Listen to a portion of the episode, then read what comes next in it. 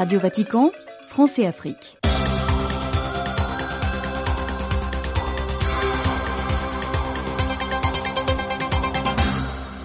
Auditeurs, auditrices, mesdames et messieurs, heureux de vous retrouver à l'écoute de Radio Vatican et bienvenue à cette nouvelle édition. Les évêques de la conférence épiscopale du Burkina Niger ont clôturé le 18 février dernier leur assemblée tenue à Kaya au Burkina Faso. C'était une occasion d'aborder des questions relatives à la vie de l'Église dans ces deux pays. En Côte d'Ivoire, s'était tenue la rencontre du réseau des communautés nouvelles en Afrique dans le diocèse d'Agboville. Une occasion de partage d'expériences. Nous y reviendrons en détail dans les nouvelles de l'Église en Afrique. La fin de mandat du président Macky Sall place le pays dans une équation difficile. Vous suivrez dans l'actualité sociopolitique africaine une analyse sur la situation. L'actualité sociopolitique africaine qui nous conduira également en République démocratique du Congo, en Guinée, entre autres. Ouverture ce mardi au Burkina Faso du conseil d'administration de la Fondation Jean-Paul II pour le Sahel. Nous en parlerons dans la deuxième partie de cette édition avant de conclure avec notre rubrique de mardi, Vie des chrétiens dans le monde et prise des positions des évêques. Voilà tout pour les titres. Radio Vatican, France et Afrique, Jacques Ngol. Les paroles de Jésus dans l'Évangile sont d'une gradation très élevée. On les goûte en les prenant au compte-goutte. C'est ce qu'a souligné le cardinal Raniero Cantalamessa, prédicateur de la maison pontificale dans son partage de la deuxième méditation pour la retraite de carême du pape François et ses proches collaborateurs de la curie romaine. En réponse à la question de savoir quelle est la chose nécessaire, le cardinal Cantalamessa fait savoir que Jésus lui-même l'a dit dans deux paraboles. C'est le trésor caché pour lequel il vaut la peine de tout vendre et la perle précieuse pour laquelle il vaut la peine de donner toutes les perles du monde. La seule chose dont on a besoin, a-t-il exhorté, c'est le royaume de Dieu, c'est-à-dire Dieu. Rappelons que du 19 au 23 février, le pape François et ses proches collaborateurs de la curie romaine sont en retraite, retraite marquant le temps fort de carême. Partager des expériences et renforcer davantage l'unité afin de mieux annoncer l'évangile en Afrique et dans le monde. C'est le but de la rencontre du réseau des communautés nouvelles nées du renouveau charismatique catholique d'Afrique. La rencontre s'est tenue du 15 au 18 février 2024 dans le diocèse d'Agboville en Côte d'Ivoire sous l'impulsion du service continental de communion de Caris Afrique. Précision avec Marcel Ariston Blé. Ce nouvel instrument, dont son existence est prévue par les statuts du service international de communion de Caris, a été mis sur pied pour des raisons pratiques, comme nous l'explique ici Alphonse Bertin Franquep, responsable du service continental de communion Caris Afrique, organisateur de cette rencontre. Ces raisons pratiques, c'est beaucoup plus centré autour de la communion, le besoin pour ces communautés de vivre la communion, de vivre le partage d'expériences. C'est un cadre de formation et d'accompagnement pour rendre présent le Christ dans nos communautés. Un cadre d'échange d'expériences, un cadre où on identifiera les besoins en formation, formation des responsables des communautés. Président la messe d'envoi en mission le dimanche 18 février 2024 à la cathédrale Saint-Jean-Marie Vianney d'Agboville, Monseigneur Joseph Akeyapo, archevêque émérite de Gagnoa, a appelé les communautés nouvelles à prendre conscience de leur importance dans l'Église. Vous êtes le signe que l'Église vit, que l'Église se développe, que l'Église veut s'enraciner profondément dans le cœur de tous et de chacun. Donc, faut pas minimiser cette action de l'Esprit Saint. Moi, je vous demande quelque chose. Soyez persévérants. Deuxième chose, il faut être ouvert à l'Esprit Saint et à l'Église. Parce que l'Église, c'est une institution voulue par le Christ et tout ce qui sort de l'Église doit prévaloir pour le bien de tous et de chacun. Marcel Ariston Blé, Abidjan, Côte d'Ivoire pour Radio Vatican. Au Burkina Faso, clôture de l'Assemblée des évêques de la conférence épiscopale du Burkina Niger tenue du 12 au 18 février 2024 à Kaya. À l'issue de cette assemblée, les prélats ont manifesté leur inquiétude par rapport à la situation sécuritaire dans les pays membres. Détail avec Paul Da. Les évêques de la conférence épiscopale Burkina-Niger ont tenu du 12 au 18 février 2024 leur assemblée plénière ordinaire dans le diocèse de Kaya. Cette assemblée de février permet chaque année aux évêques de se concerter sur les questions pastorales transversales et la vie des diocèses. Le point des travaux avec Monseigneur Laurent Dabiri, évêque de Douri et président de la conférence. Le tour de table qui a été fait a permis de relever un certain nombre de constats. La résilience de l'Église euh, en cette période de terrorisme, d'attaque qui a détruit énormément d'infrastructures et désorganiser les communautés. Les évêques ont relevé également l'insistance de l'insécurité avec comme conséquence les personnes déplacées dont le nombre augmente et la prise en charge devient de plus en plus difficile à cause de la durée du phénomène. Il a été constaté également les attaques euh, qui ont détruit, déguerpi des villages, empêché les gens de travailler, d'où une précarisation, paupérisation des populations. Et tout cela malgré des efforts bien réels des autorités, des forces de défense et de sécurité. D'autres questions à caractère pastoral ou doctrinal ont aussi préoccupé les évêques, Monseigneur Laurent. Le problème de la question de la guérison de l'arbre généalogique. Il y a également des phénomènes euh, nouveaux qui apparaissent, comme le kémitisme qui conquiert l'élite du pays. Paul Dawagadou pour Radio Vatican.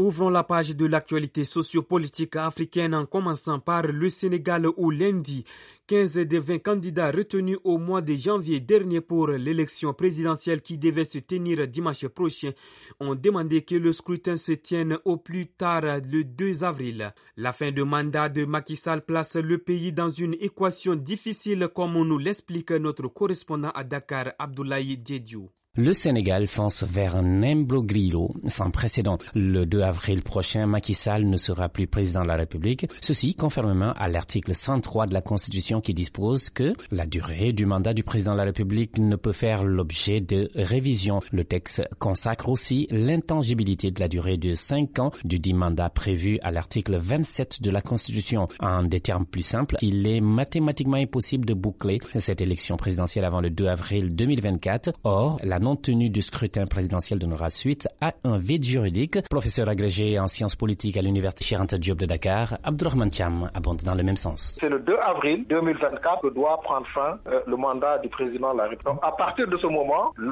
Conseil a pris euh, sa décision en montrant cette clause d'éternité concernant la durée du mandat. Il faut en tout cas trouver les réaménagements ou les ajustements possibles euh, pour ne pas aller au-delà du 2 avril 2024. À défaut d'un tel compromis, plusieurs scénarios s'offrent au président qui pourrait choisir de mettre fin à ses fonctions conformément à la Constitution ou encore démissionner avant le 2 avril 2024. Dans ces deux cas, le Sénégal se retrouve sans président. Abdoulaye Dakar, Radio Vatican. La France a dénoncé mardi les atteintes à l'intégrité territoriale de la République démocratique du Congo et les violences contre les populations civiles dans l'est du pays, en appelant le Rwanda à cesser tout soutien aux rebelles du M23 et à se retirer du territoire congolais. La France est très préoccupée par la situation dans l'est du Congo, dans le nord Kivu et en particulier autour de Goma et de Sake. Les atteintes à l'intégrité territoriale de la RDC et la situation des populations civiles sont inadmissibles, selon une déclaration du ministère des Affaires étrangères français.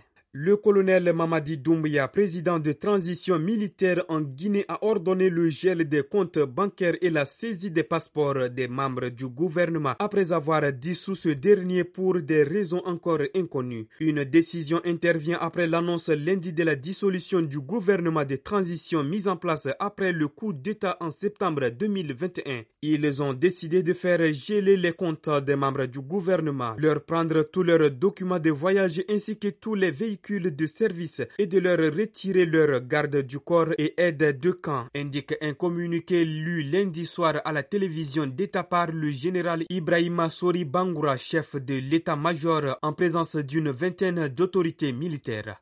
Aucune explication n'a été fournie publiquement à ces mesures ni à la dissolution elle-même. La Fondation Jean-Paul II pour le Sahel organise du 20 au 23 février la session de son conseil d'administration à Ouagadougou au Burkina Faso. Cette fondation a pour mission de former des animateurs communautaires et du personnel spécialisé dans la lutte contre la sécheresse et la désertification en particulier au Tchad, au Burkina Faso, au Niger, au Mali, en Mauritanie, au Sénégal, en Guinée-Bissau, au Ghana et au Cap-Vert. Le père burkinabé Prosper Kiema, secrétaire général du conseil d'administration de la Fondation Jean-Paul II pour le Sahel, nous situe sur les objectifs de cette rencontre. C'est l'occasion pour les administrateurs de passer en revue les activités qui ont été réalisées au cours de l'année 2023. Mais pour pouvoir introduire cet élément qui est assez important, il faudrait d'abord aussi euh, valider le rapport du dernier conseil d'administration qui a eu lieu au mois de février 2023 à Dakar. Donc après cette euh, validation, nous allons maintenant parcourir non seulement les activités qui sont programmées au cours de cette rencontre, mais également voir quelles sont les perspectives qui s'offrent à la Fondation Jean-Paul II dans le cadre de sa mission pour l'accompagnement des populations au niveau du Sahel. Quelles ont été les activités marquantes de cette fondation au cours de cette année qui vient de, de s'achever? Pour l'année 2023, il faut dire que la Fondation Jean-Paul II euh, n'a pas pu financer des activités comme elle le voulait par rapport à des situations particulières qu'elle vit actuellement. Donc, euh, juste vous rappeler que les fonds de la Fondation Jean-Paul II proviennent également de ces fonds propres qui sont placés en Allemagne et dont les intérêts servent à financer les projets au bénéfice des populations du Sahel. Il y a une partie des fonds également qui est logée au niveau du DICASTER, le service de développement humain intégral, et qui permet aussi de créer des revenus pour accompagner la Fondation dans le cadre de sa mission au Sahel. Mais malheureusement, au cours de l'année 2022, l'exercice 2022, nous n'avons pas reçu de fonds substantiels pour euh, le financement des projets. Donc cette année, nous espérons qu'au cours de l'année 2023, euh, les activités ont pu produire quand même des intérêts assez substantiels pour que la Fondation puisse continuer son travail d'accompagnement dans les neuf pays du Sahel quelles sont les activités et les projets que vous avez l'habitude de financer au bénéfice des populations de ces pays du Sahel? La première activité qui est importante, c'est beaucoup plus la question de la formation. Parce que euh, la mission de la Fondation Jean-Paul II, c'est d'accompagner les acteurs au niveau du Sahel pour qu'ils puissent se former davantage et pouvoir prendre en charge leur communauté.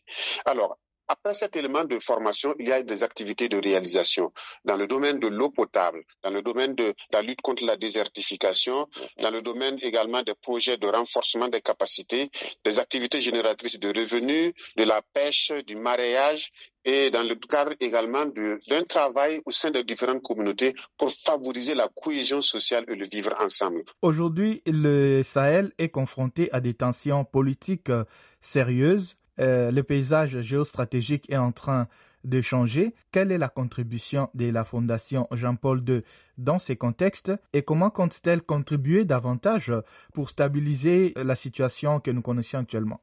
Alors, la Fondation Jean-Paul II euh, doit jouer un rôle assez important dans le cadre de cette situation que nous vivons. Il faut voir d'abord la question sécuritaire, qui est d'abord un élément qui a contribué de façon vraiment très négative à la déstabilisation des communautés dans leurs villages respectifs. Alors, la Fondation Jean-Paul II pourrait alors travailler davantage à créer une espèce de communion, de cohésion au sein des différentes communautés. Ça, c'est un, un élément qui est assez important. Important parce que à travers l'action de la Fondation Jean-Paul II, c'est le regard que l'Église entreprend, c'est le regard que l'Église veut porter aux plus démunis. Donc c'est la question sécuritaire qui a créé beaucoup plus de personnes déplacées et ces personnes déplacées ont perdu beaucoup, ils ont perdu leurs moyens de production, ils ont perdu également les infrastructures euh, sociaux, euh, professionnelles qu'ils avaient dans leur communauté, par exemple la question de la santé, la question de la scolarisation, la question de l'eau potable. Donc la Fondation Jean-Paul II doit travailler dans ce domaine-là pour pouvoir mieux accompagner les populations. Quant à la question fondamentale du changement géostratégique qui se profile à l'horizon, nous avons la création de, de l'Alliance des États du Sahel.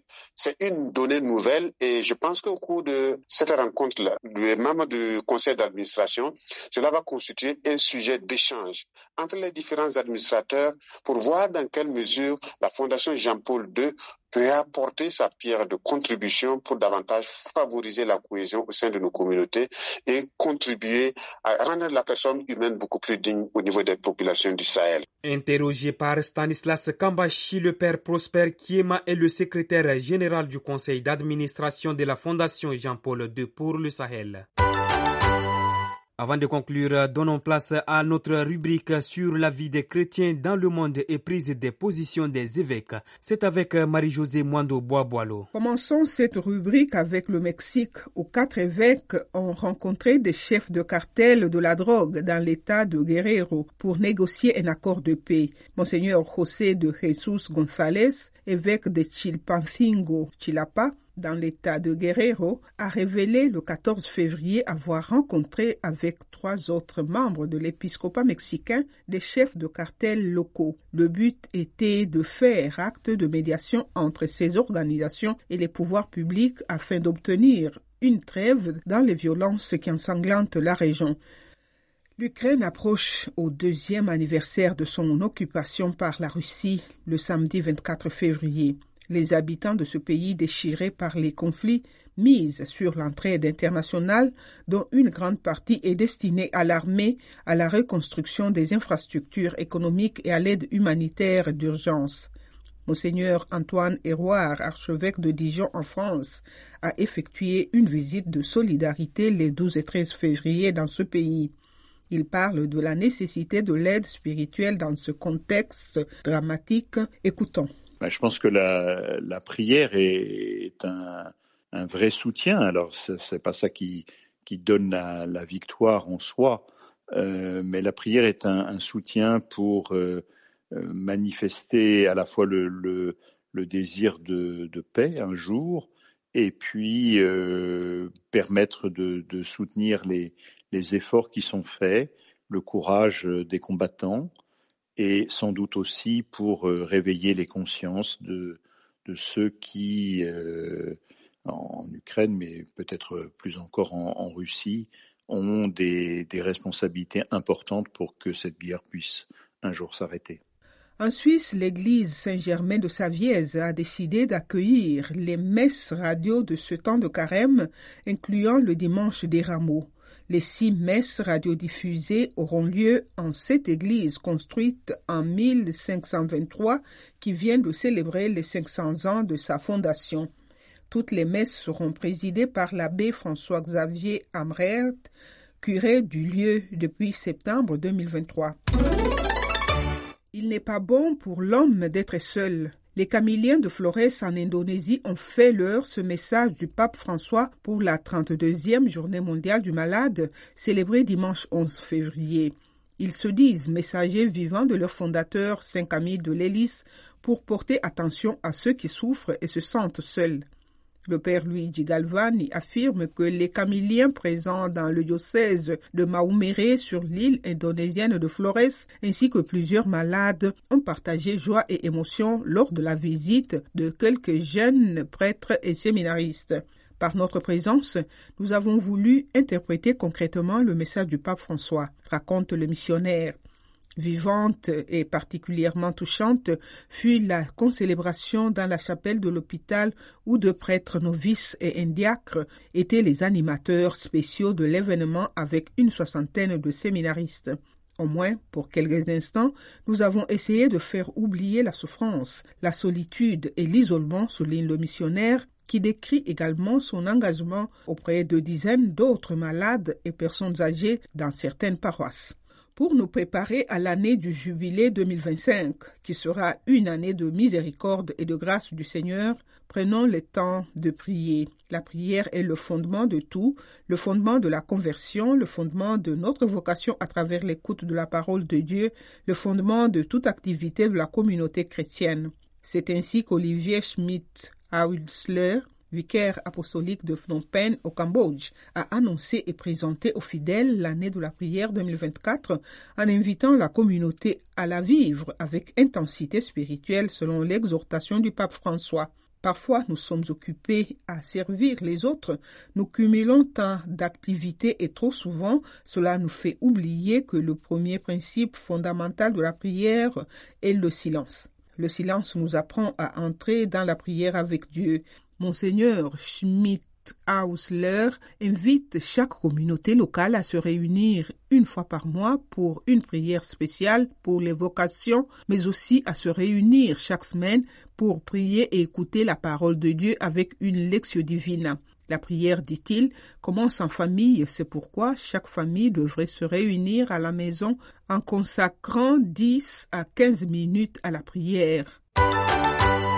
C'est ici, mesdames et messieurs, qui prend fin cette édition de notre programme présenté par Jacques Ngol. Merci de l'avoir suivi avec attention. Restez toujours branchés sur les programmes de Radio Vatican. Nous vous retrouvons demain pour une nouvelle édition. Au revoir.